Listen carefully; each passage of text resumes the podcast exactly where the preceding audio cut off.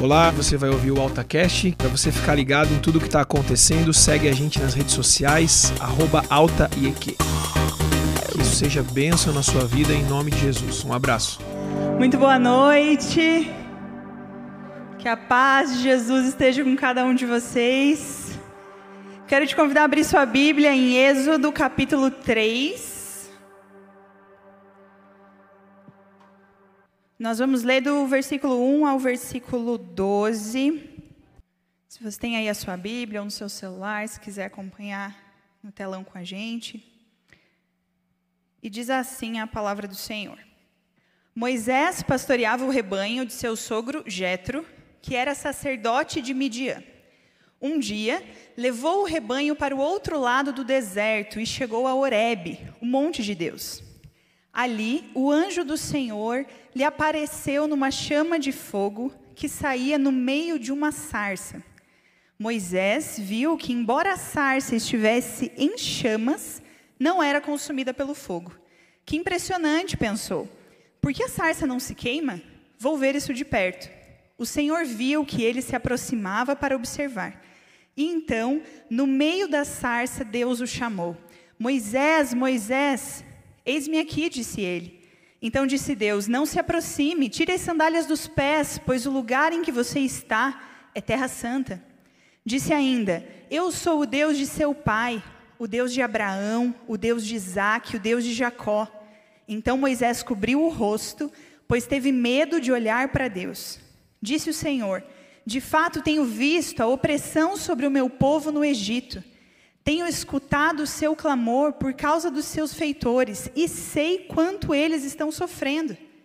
Por isso, desci para livrá-los das mãos dos egípcios e tirá-los daqui para uma terra boa e vasta, onde há leite e mel com fartura, a terra dos cananeus, dos ititas, dos amorreus, dos ferezeus, dos heveus e dos jebuseus. Pois agora o clamor dos israelitas chegou a mim e tenho visto como os egípcios os oprimem. Vá, pois, agora, eu o envio ao Faraó para tirar do Egito o meu povo, os israelitas.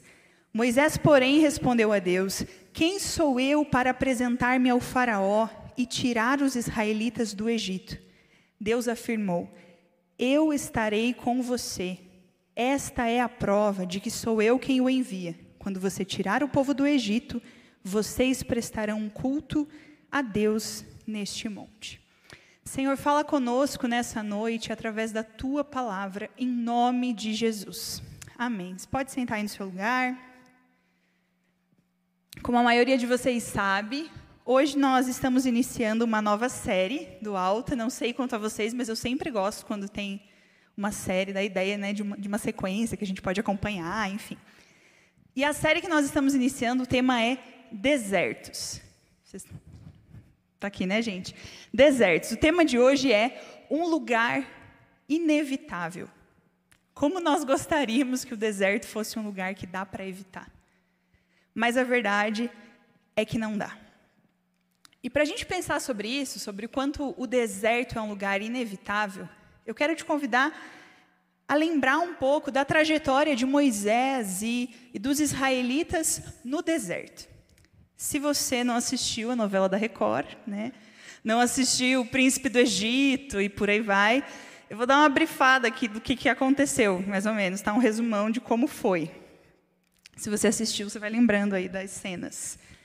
O que, que rolou? Os israelitas estavam no Egito e a palavra de Deus diz que eles foram muito abençoados lá, que eles prosperaram. Então eles cresceram rapidamente em quantidade, ficaram ricos e numerosos. E isso assustou o reino egípcio, isso assustou os governantes do Egito. Então, eles foram subjugados militarmente e foram, foram submetidos à escravidão. Então, como escravos no Egito, eles seguem. Mas, mesmo quando escra como escravos, não adiantou nada. Eles continuaram crescendo em número e isso continuou preocupando o Faraó. Então, o que, que ele faz? Ele emite um decreto para que todos os meninos abaixo de dois anos fossem mortos. Tá? Nesse contexto, nasce Moisés. E aí vem a historinha que todo mundo conhece, né? Que a mãe de Moisés ficou com medo que matassem ele. Aí ela coloca ele no cestinho, coloca no rio e vai indo no rio. Até que chega na beira do palácio. E aí a filha do faraó encontra Moisés ali no cesto. E aí ela o cria como filho.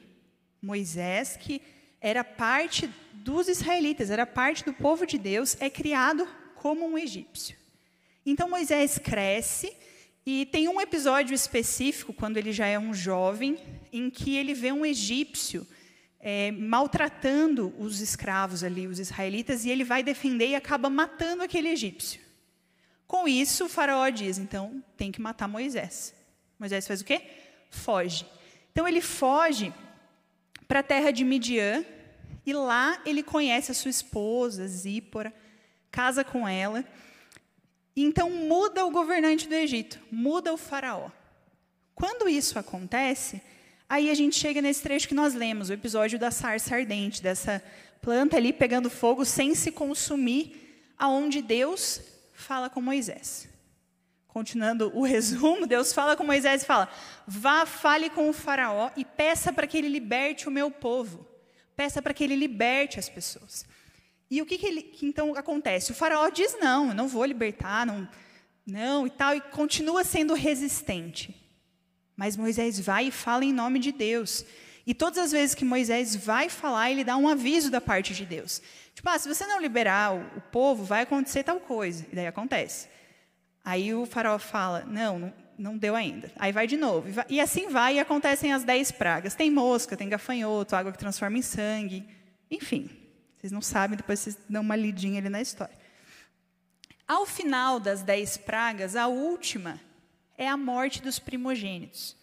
Então morreram todos os filhos primogênitos na casa dos egípcios.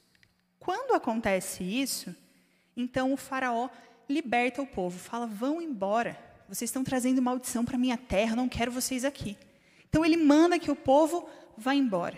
E ele não só liberta o povo, mas ele ordena que os egípcios deem posses para que eles levem. Deem alguns bens para que eles levem com eles, não saiam, além de tudo, com as mãos abanando. E aí, ok, o povo é liberto, o povo sai. Nesse tempo, logo depois que eles saíram, o faraó se arrepende. Talvez você pense, ah, ele se arrepende de libertar ali um escravo ou outro. Era muita gente. A libertação desse povo que estava em escravidão mudava totalmente o que acontecia no Egito. Então o faraó se arrepende e vai atrás do povo no deserto. Aí acontece a outra cena famosa, que é a do Mar Vermelho. O povo está ali chegando no mar, o faraó está vindo, perseguindo. Eles têm o mar à frente, o faraó atrás. Deus abre o mar, eles atravessam. Todos os egípcios morrem. E assim vai seguindo a trajetória do povo de Deus no deserto.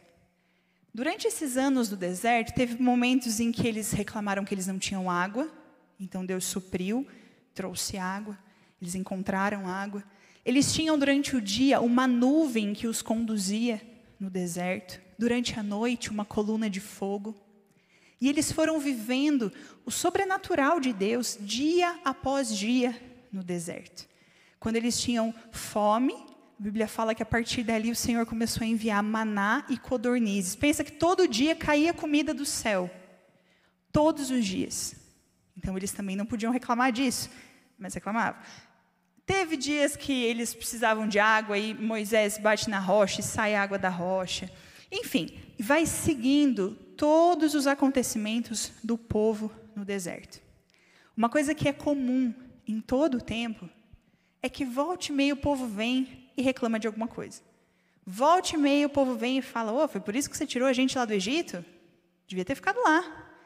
Num geral, eles reclamavam de umas coisas bem bestas, assim, do tipo, ai, lá eu tinha alho e pepino. Quem que sente saudade, gente, de alho e pepino? Às vezes eles reclamavam, ai, lá eu tinha panela de carne, lá eu tinha. Enfim, mas ali eles tinham provisão de Deus todos os dias. E ainda assim, eles continuavam reclamando. Ali no deserto também, teve momentos em que Moisés se ausentou para estar com o Senhor. Quando Moisés volta, eles estão adorando a ídolos.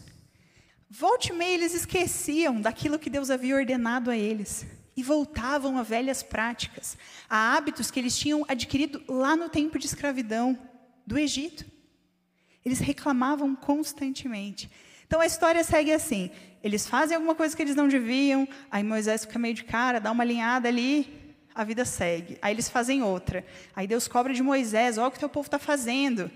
Aí Moisés intercede diante de Deus, dá uma brigada com o povo a vida segue, e assim foi durante toda a caminhada do povo no deserto.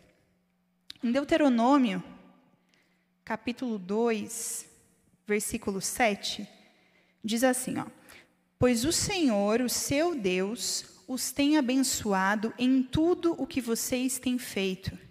Ele cuidou de vocês em sua jornada por esse grande deserto. Nesses 40 anos, o Senhor o seu Deus, tem estado com vocês e não lhes tem faltado coisa alguma. Foram 40 anos no deserto. Não foram 40 dias, não foram 40 semanas, foram 40 anos do povo caminhando no deserto, em direção à terra prometida, em direção a Canaã. Provavelmente, quando nós olhamos os números na Bíblia, esse povo era cerca de mais de 2 milhões de pessoas caminhando no deserto em direção ao lugar que o Senhor havia prometido durante 40 anos. Daquela geração que saiu do Egito, apenas Josué e Caleb entraram na terra prometida. Daquela geração que saiu do Egito, 40 anos depois, apenas os dois entram na terra prometida. A Bíblia diz que Moisés viu a terra prometida de longe, mas que ele não chegou a entrar nela. Não sei para você, mas quando eu pensava nisso, quando era criança, escutava a historinha, pensava, coitado do cara, né? Sofreu 40 anos, o povo era chato, enchia o saco, toda hora ficava reclamando de alguma coisa, Deus fazia, eles reclamavam, Deus fazia, eles reclamavam. E aí, no fim das contas, Moisés não entra na terra. Mas a verdade é que o deserto, ele não era uma preparação para Moisés exclusivamente. Ele era uma preparação para toda aquela nação, para que eles chegassem em Canaã preparados, diferentes do que eles eram quando eles saíram do Egito. Sem aqueles hábitos que eles carregavam no decorrer dos anos de escravidão e que eles trouxeram para esse tempo. E que se Deus não os moldasse no deserto, Canaã ia ser uma cópia do que eles viviam no Egito. Então, esse tempo no deserto pode parecer para nós que era tanto sobre Moisés, mas não era, era sobre um plano muito maior de Deus e daquilo que ele tinha para realizar no seu povo. Eu não sei para você o que é um deserto. Existe sim um deserto físico, que é o que esse povo enfrentou, né? Um lugar, um lugar seco, um lugar árido, um lugar que faz muito calor durante o dia que faz muito frio à noite, um lugar onde poucas plantações, poucas plantas sobrevivem, um lugar em que é difícil encontrar água. Existe sim o deserto fisicamente, o povo estava ali. Mas existe também o que nós estamos falando, que é esse deserto no sentido figurado, de, dos desertos da nossa vida, dos dias da nossa vida que são como um deserto no meio da nossa trajetória. E eu não sei o que você está vivendo agora se você está passando por um deserto. Mas o que eu quero te dizer antes de qualquer coisa é que se você não está passando, uma hora ou outra você vai passar. Porque é inevitável. Tem momentos e momentos na nossa vida. E nós sempre vamos, de alguma forma, passar por um deserto. O povo que atravessou o deserto fisicamente, ali eles também enfrentaram diversos desertos, diversos pequenos conflitos, questionamentos, que eles foram vivendo ao longo desses 40 anos. Cada um deles enfrentava desertos pessoais, dias difíceis, questionamentos, assim como nós, assim como eu e você. Eu não sei qual é o teu deserto hoje. Pode ser que o teu deserto hoje, assim como o de muita gente, seja causado pela pandemia, pelo que nós estamos vivendo. Talvez o seu deserto seja que você não aguenta mais a rotina que a pandemia te trouxe. Talvez eu tenha que passar muito tempo em casa, talvez tenha que ser professor de seus filhos. Eu não sei, eu não sei se isso afetou as suas finanças, se afetou as suas emoções. Eu não sei se o seu deserto é porque você perdeu alguém que você amava muito, ou porque você está com algum problema que você acha muito difícil de resolver. Mas a verdade é que todos nós, em algum momento, vamos passar por algum deserto, se é que não estamos passando agora. E a verdade é que, no geral, a gente costuma comparar, né? Tipo, ah, o deserto do Marcelo deve ser melhorzinho do que o meu. Porque aquilo que a gente passa sempre dói mais. E é por isso que quando nós estamos falando aqui para vocês sobre desertos, cada um de vocês vai viver o seu. Num geral, sempre o deserto que está mais difícil de passar é aquele que eu estou passando hoje. Porque aquele que já passou eu já superei, e aquele que vai vir eu nem conheço. Mas aquele de hoje é difícil. E para cada um de nós é uma coisa que está pegando. Então eu quero pensar com vocês em, em alguns pontos. O primeiro deles, eu quero que você pense quem é você no deserto. Quem é você quando as coisas não estão bem na sua vida? O deserto, ele revela o teu olhar, ele revela a forma que você se posiciona, a forma que você age com aquilo que Deus pede para que você faça. No deserto, nesses momentos difíceis, os nossos velhos hábitos vêm à tona. Vêm à tona os costumes que foram adquiridos num tempo lá atrás, talvez um tempo de escravidão, um tempo em que não experimentávamos a liberdade. É nesses momentos de deserto que esses hábitos errados vêm à tona. Esses hábitos lá de trás. Para o povo de Israel que estava no deserto, eram os hábitos que eles adquiriram no Egito. E no deserto, eles vieram à tona dia após dia. No deserto, a gente começa a sentir saudade de coisa que fazia mal. Achando que, que no fim não era tão ruim assim. Que ruim está agora. O que a gente vê muito na história do povo no deserto era a teimosia em obedecer aquilo que Deus estava falando. E essa, na verdade, não era uma uma dificuldade exclusiva do povo de Israel naquela época. É uma dificuldade do ser humano, é uma dificuldade minha, é uma dificuldade tua. Nós somos sim teimosos. É difícil obedecer. Nossa natureza nos leva totalmente para um outro, para um outro lado. Pensa comigo. No geral, a nossa maior dificuldade não está em compreender a vontade de Deus. A nossa dificuldade está em obedecer o Deus que é dono dessa vontade. Se você pensar, olhar para trás na sua vida, em coisas que você sabia que eram o certo a fazer e você não fez, que agradavam a Deus e ainda assim você não fez, num geral, você sabia o que você tinha que fazer. A dificuldade não era entender a vontade de Deus, a dificuldade era obedecer. E a nossa vida segue assim. Era a mesma dificuldade que o povo de Israel tinha. Eles ouviam, eles diziam, ok. E a partir dali, volte e meia esqueciam seguiam vivendo como se não tivessem compreendido aquilo que Deus estava falando. O segundo ponto que eu quero que você pense, que eu acho que talvez seja a parte mais interessante disso tudo, é que existem coisas que você só vai experimentar se você estiver no deserto. O povo não ia experimentar ver comida caindo do céu se eles estivessem de boa, com a casa cheia de comida. Eles experimentaram porque eles estavam no deserto. Tem um trecho que eu gosto bastante que é quando, quando o povo está desesperado por conta do Mar Vermelho. Em Êxodo 14. Se você quiser abrir a sua Bíblia, você que está anotando aí, Êxodo 14, versículo 10.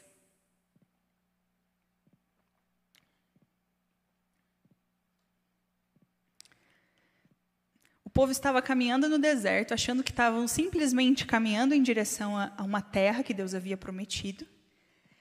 E aí, de repente, eles avistam o Faraó, avistam os egípcios vindo atrás deles. Na frente deles tem um mar, e atrás deles, os egípcios. Ao aproximar-se o Faraó, os israelitas olharam e avistaram os egípcios que marchavam na direção deles.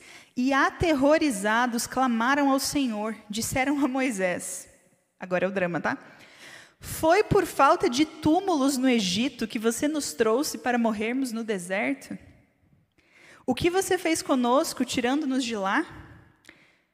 Já lhe tínhamos dito no Egito: Deixe-nos em paz, seremos escravos dos egípcios. Antes ser escravos dos egípcios do que morrer no deserto. E aí Moisés responde ao povo: Não tenham medo, fiquem firmes e vejam o livramento que o Senhor lhes trará hoje. Pois porque vocês nunca mais verão os egípcios que hoje vêm. O Senhor lutará por vocês. Tão somente acalmem-se. Moisés estava vivendo o mesmo momento que o povo. Tinha o mar na frente dele, tinha os egípcios atrás. Mas ele confiava naquilo que Deus havia falado para ele. E o que, que ele faz? Ele acalma o povo. Ele fala: não tenham medo, somente creiam. Ainda hoje vocês vão ver o livramento que o Senhor vai nos dar. E esses egípcios que agora vocês estão vendo, é a última vez que vocês vão ver. Porque Deus vai lutar ao nosso favor. Moisés confiava nisso. A verdade é que quando nós nos acharmos num, num lugar que parece que não tem para onde correr, num lugar sem saída, que na frente está o mar, atrás está quem quer te matar. A verdade é que nesse lugar existem presentes especiais de Deus, coisas de Deus que você só vai experimentar nesse lugar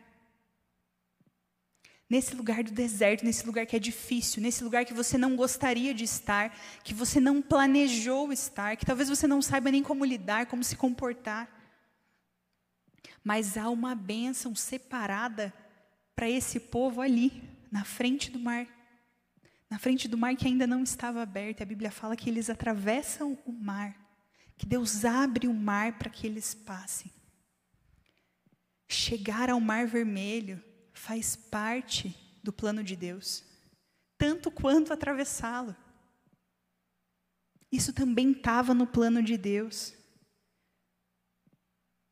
Era mais uma, mais um caso, mais uma parte dessa história em que Deus está dizendo: Eu estou com vocês, se acalmem.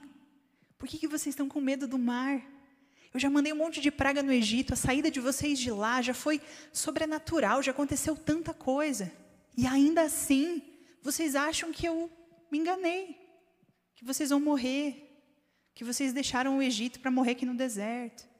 Ainda assim vocês não acreditam.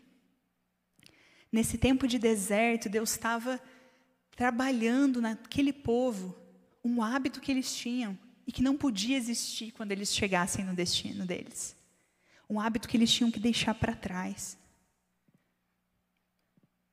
Às vezes, o nosso posicionamento é como se, quando nós estamos passando por um deserto, Deus tivesse perdido o controle. O nosso olhar fica meio embaçado. Parece que a gente não consegue acreditar que Deus continua no controle da nossa vida, mesmo nos momentos de deserto.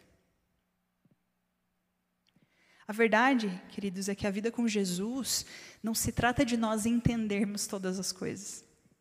Se trata de nós acreditarmos. Nem tudo nós vamos entender. Alguns de vocês sabem que nós perdemos um amigo que nós amamos muito, amávamos muito, há umas três semanas, quase quatro. E se você me perguntar assim, você entende? É claro que não. Não entendo. E provavelmente vou continuar sem entender. Mas o que me traz consolo é que eu acredito é que eu acredito que Deus tem o controle. E que Deus sabe o porquê, sabe a hora. E que eu podia o amar muito, mas que Jesus o amava mais do que eu. Então não se trata de entender e nunca vai ser sobre entender. Sempre vai ser sobre acreditar que Deus permanece no controle. Deus continua no controle da minha e da tua vida. Mesmo em meio aos momentos difíceis que nós estamos vivendo.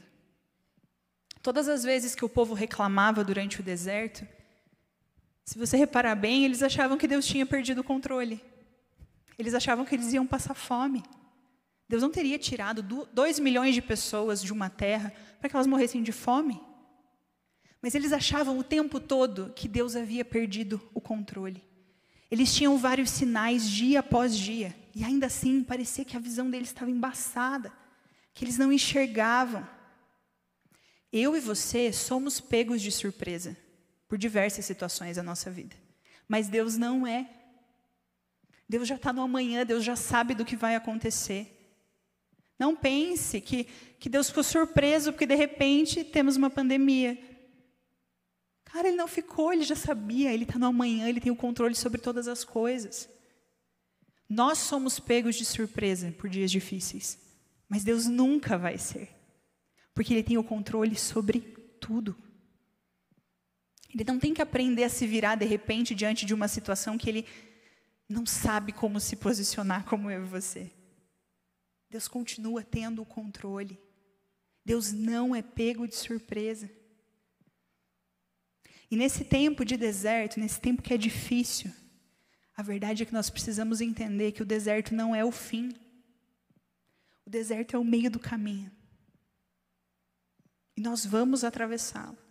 Só que se em todo o tempo que nós estamos passando pelo deserto, nós ficarmos olhando para trás, a gente não vai sair dele.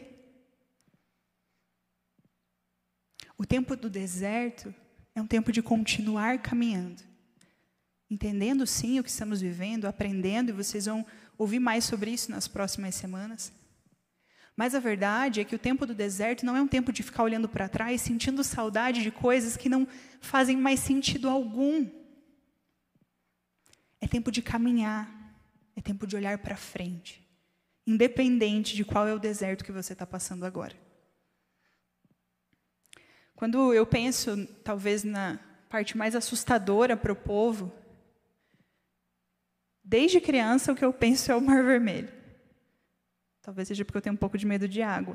Mas, enfim, desde criança. Então eu olhava e pensava, cara, coitados, imagina que desespero não saber o que fazer. Mas a verdade é que a gente só entende acredita que Deus tem o controle quando a gente não sabe o que fazer. Talvez se o povo pensasse que tinha alguma solução, eles não iam conseguir entender aquilo que Moisés estava falando. Se acalmem, Deus vai fazer. E nós agimos exatamente da mesma forma. Se nós temos algo à nossa frente que parece impossível de sair, se parece que não tem para onde ir, tem um exército vindo atrás e a gente é obrigado a parar, a esperar que o socorro não, não venha de nós, não venha de um amigo, enfim, mas que venha de Deus, aí talvez seja o momento que nós vamos aprender a confiar. Não importa o quanto você roa sua unha, o quanto você fica ansioso, o quanto você se desespere, Deus não vai se apressar porque você está apressado. Deus não tem pressa, Ele é o dono do tempo, o Senhor do tempo. Quem tem pressa somos nós, quem gosta de tudo para ontem somos nós. Deus não é assim. A verdade é que quando nós confiamos plenamente no Senhor, nós nos aquietamos e entendemos que Ele continua tendo controle sobre a nossa vida e sobre as situações difíceis que nós passamos. Enquanto eu estava escrevendo isso nessa madrugada, vi uma frase muito clara assim na, na minha mente e eu acho que, sei lá, talvez faça sentido para alguém. O deserto, independente do deserto que é para você, ele não anula a promessa de Deus. Nunca. Deus é fiel para cumprir aquilo que ele fala. A Bíblia fala que Deus não é homem para que minta, nem filho do homem para que se arrependa. Então, se Deus falou, Ele faz, Ele não é como nós. Então, talvez Deus tenha te prometido algo, te falado algo, e aí os dias começaram a ser difíceis, a tua esperança foi embora, parece que você não tem chance de olhar para frente, e aí automaticamente você age como se Deus tivesse mentido. Como se aquilo que Deus prometeu fosse uma brincadeirinha. Passar por um período de deserto, não importa o que ele seja, nunca vai anular algo que Deus te prometeu, nunca vai anular algo que Deus falou para você. Lembra que ele não foi pego de surpresa? Então não foi assim, ele te disse algo, aí opa, pandemia, eu não esperava que isso fosse acontecer. Ah, então esquece aquilo que eu falei. Deus não é assim. Se Deus prometeu, Deus já sabia o que viria, e ainda assim ele te prometeu. Então não é porque os dias são difíceis, não é porque estamos enfrentando talvez os piores desertos da nossa vida, que a promessa de Deus foi anulada. Ela não foi. E por último, eu quero que você pense que é no deserto que você pode conhecer o seu Deus. Quero ler com vocês os últimos versículos do livro de Deuteronômio. Deuteronômio 34, versículo 10 ao versículo 12. Presta atenção, ó, diz assim: Em Israel nunca mais se levantou profeta como Moisés, a quem o Senhor conheceu face a face, e que fez todos aqueles sinais e maravilhas que o Senhor tinha enviado para fazer no Egito contra o Faraó, contra todos os seus servos e contra a sua terra. Pois ninguém jamais mostrou tamanho poder como Moisés, nem executou os feitos temíveis que Moisés realizou aos olhos de todo Israel. Não sei se vocês lembram, mas a gente leu há meia hora atrás, Deus falando com um Moisés que só sabia quem estava falando porque Deus se apresentou assim, ó. O Deus do seu pai, o Deus de Abraão, o Deus de Isaac, o Deus de Jacó, o Deus dos seus antepassados. Esse era Moisés quando Deus o chama para libertar o povo do Egito. Ele só conhecia Deus de ouvir falar, Deus era o Deus do outro, Deus não era o Deus dele. Mas aí, Deus faz tudo isso na vida dele. Ele passa 40 anos no deserto. E quando a Bíblia vai falar sobre o fim da trajetória de Moisés, a Bíblia fala que ele conhecia o Senhor face a face. Deus deixa de ser o Deus do fulano, do ciclano, do meu pai, do meu avô, do meu amigo, do, sei lá de quem, e passa a ser o Deus que Moisés conhece face a face. E Moisés conheceu o Senhor face a face no deserto nos dias que eram difíceis, nos dias que talvez ele não aguentava mais o povo, ou ele achava que não tinha esperança, ou ele estava irritado, ou ele achava que não tinha mais por que viver. Nesses dias, Moisés conheceu o Senhor suficiente para ser conhecido como aquele que conheceu a Deus face a face. E a Bíblia fala que não houve ninguém, nenhum outro como ele. Existem coisas em nós, no nosso deserto, no que nós estamos enfrentando hoje, que vão nos ensinar a nos relacionar com o Senhor de uma forma diferente.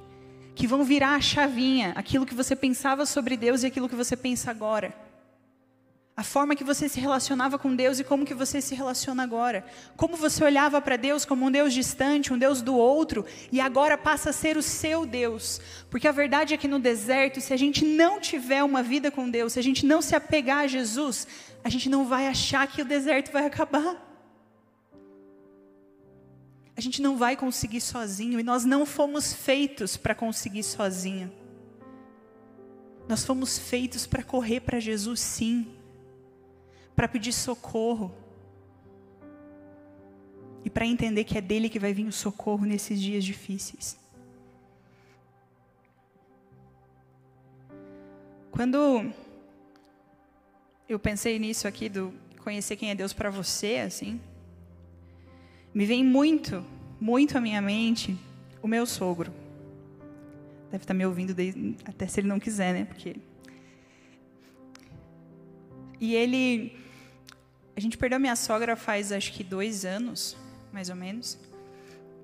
E eu lembro claramente, assim, a cena mais marcante para mim do tempo que nós ficamos no hospital com ela e do dia que ela faleceu, é que aquela semana inteira o meu sogro cantava no hospital. A semana inteira, gente. Assim, os dias que a gente estava mais triste, os dias que a gente estava confiante, todos os dias, ele cantava a mesma música, que dizia: "Quão grande é o meu Deus". E eu vou cantar quão grande é o meu Deus. Era só isso, tá? Ele cantava essa parte da música o dia inteiro. Quando ele não estava cantando, vocês sabem, estava assoviando. Essa música, o dia inteiro. Que Deus falou muito comigo naqueles dias. E que não existia nada que a gente pudesse falar para Ele que fosse consolá-lo. Nada. Ele estava perdendo a companheira da vida dele, a pessoa que ele passou trinta e tantos anos. Mas se tinha algo que ele era convicto naquele dia, é que ele servia a um Deus que é grande e que ele ia louvar independente do que tivesse acontecendo. E ele seguiu cantando essa mesma música, os sete dias ali que ela ficou no hospital. E quando ela faleceu, ele estava na mesma paz daqueles sete dias, cantando o quanto ele serve a um Deus que é grande. Talvez, em alguns momentos, quando eu vivia aquele momento, eu não conseguia sentir que, nossa, como Deus estava cuidando da gente. Era difícil, a verdade é que nesses momentos a gente se questiona de muita coisa. Mas não importava o que eu falasse, ele sabia quem era Deus para ele, aquilo que ele vivia com Deus. Nesse tempo, nesse tempo de deserto, é quando você tem a oportunidade de viver algo íntimo com o Senhor.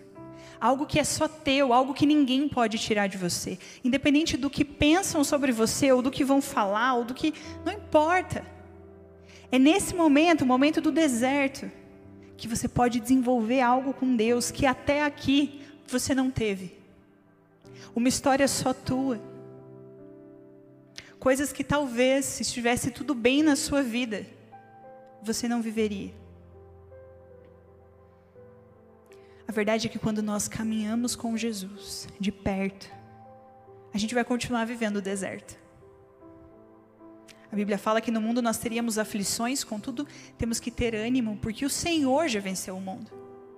Mas apesar de continuar passando pelos, pelos desertos da nossa vida, a verdade é que Deus vai estar com você em todos eles, em todos os momentos, suprindo aquilo que você precisa, trazendo resposta para aquilo que você não sabe, estando junto no momento que você acha que está sozinho mudando os seus hábitos, mudando o seu estilo de vida do Egito e te preparando para aquilo que Deus quer que você viva daqui para frente, olhando para frente.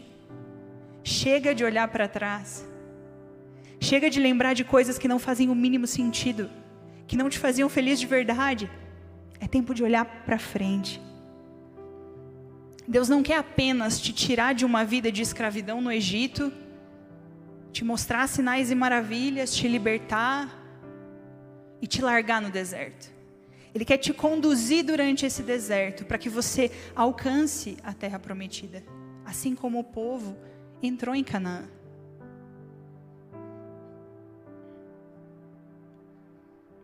Você não está sozinho nos dias difíceis, nós não estamos sozinhos nos dias difíceis.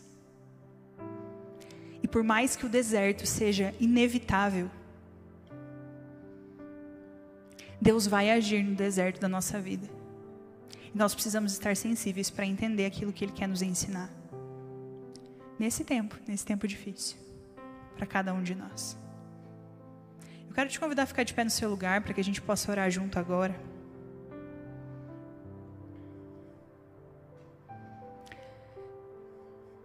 Todos com os olhos fechados, eu queria que você pensasse um pouquinho na sua vida. Talvez tudo isso que nós estamos falando aqui seja muito, muito abstrato para você. E a única coisa que você consegue entender é que está difícil eu preciso de ajuda. A verdade é que quando está difícil, a única coisa que a gente pensa é: cara, eu não sei o que fazer, mas eu acho que eu preciso de ajuda.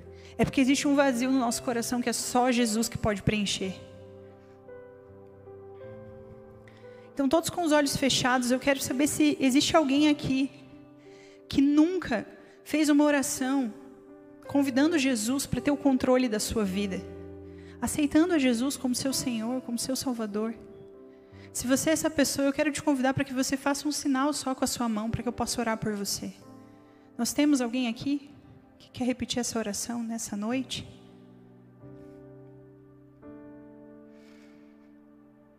Eu vou falar e você pode repetir aí no seu lugar mesmo.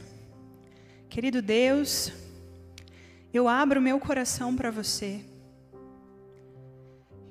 Eu te entrego a minha vida. Eu peço que você seja o meu Senhor e o meu Salvador. Perdoa os meus pecados. Escreve o meu nome no livro da vida. Que a partir de hoje, a minha vida não seja mais a mesma. Em nome de Jesus. Deixa eu orar por você.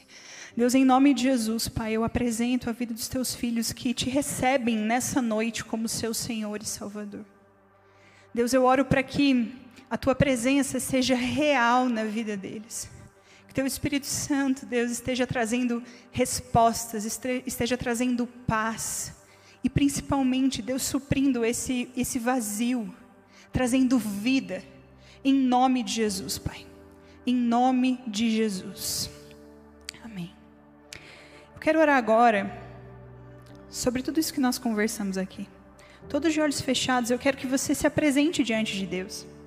Talvez a tua maior dificuldade seja abandonar os velhos hábitos, abandonar aquilo que você já viveu. Talvez a tua maior dificuldade seja que você não consegue enxergar que Deus está com você nesse tempo difícil que você está vivendo. Talvez você não consegue acreditar que Deus continua no controle. Você questiona o tempo inteiro: Deus, será que o Senhor realmente está no controle? Será que o Senhor realmente está cuidando da minha vida? Talvez o que acontece é que você acredita que o deserto anula a promessa de Deus para você. Talvez você não entenda que Deus quer um relacionamento particular com você, Ele quer ser o seu Deus. Ele não quer ser só o Deus da tua família, só o Deus dos seus conhecidos, ele quer ser o seu Deus. Presente a tua vida agora diante de Deus. Fala com ele. Qual que é o teu problema? Qual que é a tua dificuldade? O que você se questiona? Deus, em nome de Jesus, Pai, eu apresento a vida de cada um dos meus irmãos que estão aqui nessa noite. Deus, nós entendemos sim que o deserto é um lugar que nós não podemos evitar, que vai ser inevitável, mas que o Senhor está conosco, nós acreditamos nisso, com confiança de que o Senhor está conosco. A minha oração nessa noite, Pai, é para que o Senhor traga resposta para aqueles que têm se questionado se o Senhor não os abandonou, têm se questionado do porquê dos dias que têm vivido tem se questionado se o Senhor realmente estava certo quando prometeu algo, quando prometeu alguma coisa. Eu oro para que o Senhor restaure a confiança no Senhor. Em nome de Jesus, a confiança na tua palavra, no quanto o Senhor é fiel. Deus, eu oro para que o Senhor nos ajude a levar a vida contigo a sério Talvez, Deus, existam pessoas aqui que pensem, mas eu já aceitei a Jesus. Mas a verdade, Deus, é que talvez o que falta é levar Jesus a sério, é caminhar daqui para frente diferente, independente de circunstâncias, independente de situações, uma vida baseada naquilo que Deus fala a teu respeito. Deus, em nome de Jesus eu oro para que o Senhor, Deus, traga resposta a todos aqueles que têm se questionado do porquê do tempo difícil, do porquê do deserto. Deus, talvez a gente nunca vai entender, mas nós cremos que a Sua presença continua sendo real na nossa vida, independente das circunstâncias. Deus, eu oro para que Deus, o Senhor, traga a necessidade de um relacionamento pessoal contigo que aqueles Deus que talvez tenham vivido falando sobre um Deus que só conhecem pelo nome, só conhecem porque ouvem outros falar, que passem a viver um relacionamento íntimo com o Senhor, entendendo quem é o Senhor, assim como Moisés que não te conhecia intimamente, mas que que terminou a sua vida falando com o Senhor face a face. A minha oração nessa noite é para que o Senhor se revele a nós nos dê a esperança de que o tempo difícil vai passar. Nos dê força, ajuste o nosso olhar para que a gente possa olhar para frente, caminhar mesmo em meio ao tempo difícil, acreditando, Deus, em tudo aquilo que o Senhor já nos falou que faria. Deus, eu te louvo por essa noite, eu te louvo pela tua palavra. Eu abençoo, Deus, em nome de Jesus, a vida de cada um dos meus irmãos que está aqui. Em nome de Jesus.